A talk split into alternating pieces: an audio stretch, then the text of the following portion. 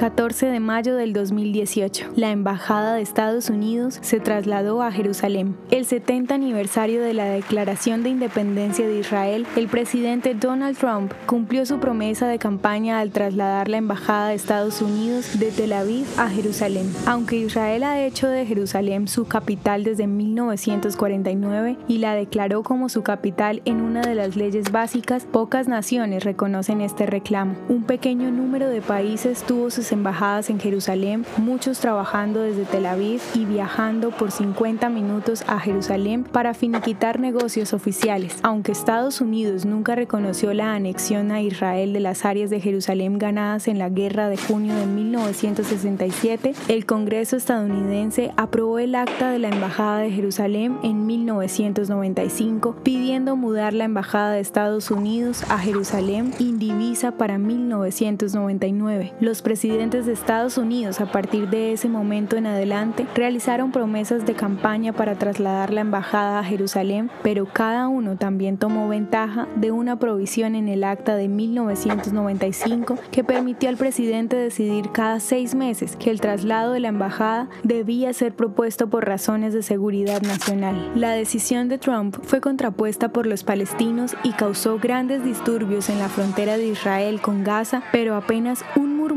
en el resto del mundo árabe y musulmán. ¿Te gustaría recibir estos audios en tu WhatsApp?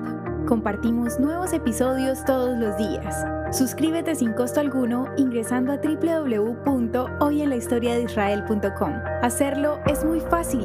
También puedes encontrarnos como arroba hoy en la historia de Israel en Instagram, Facebook, Spotify y otras plataformas digitales. Comparte este audio para que otros conozcan más acerca de Israel.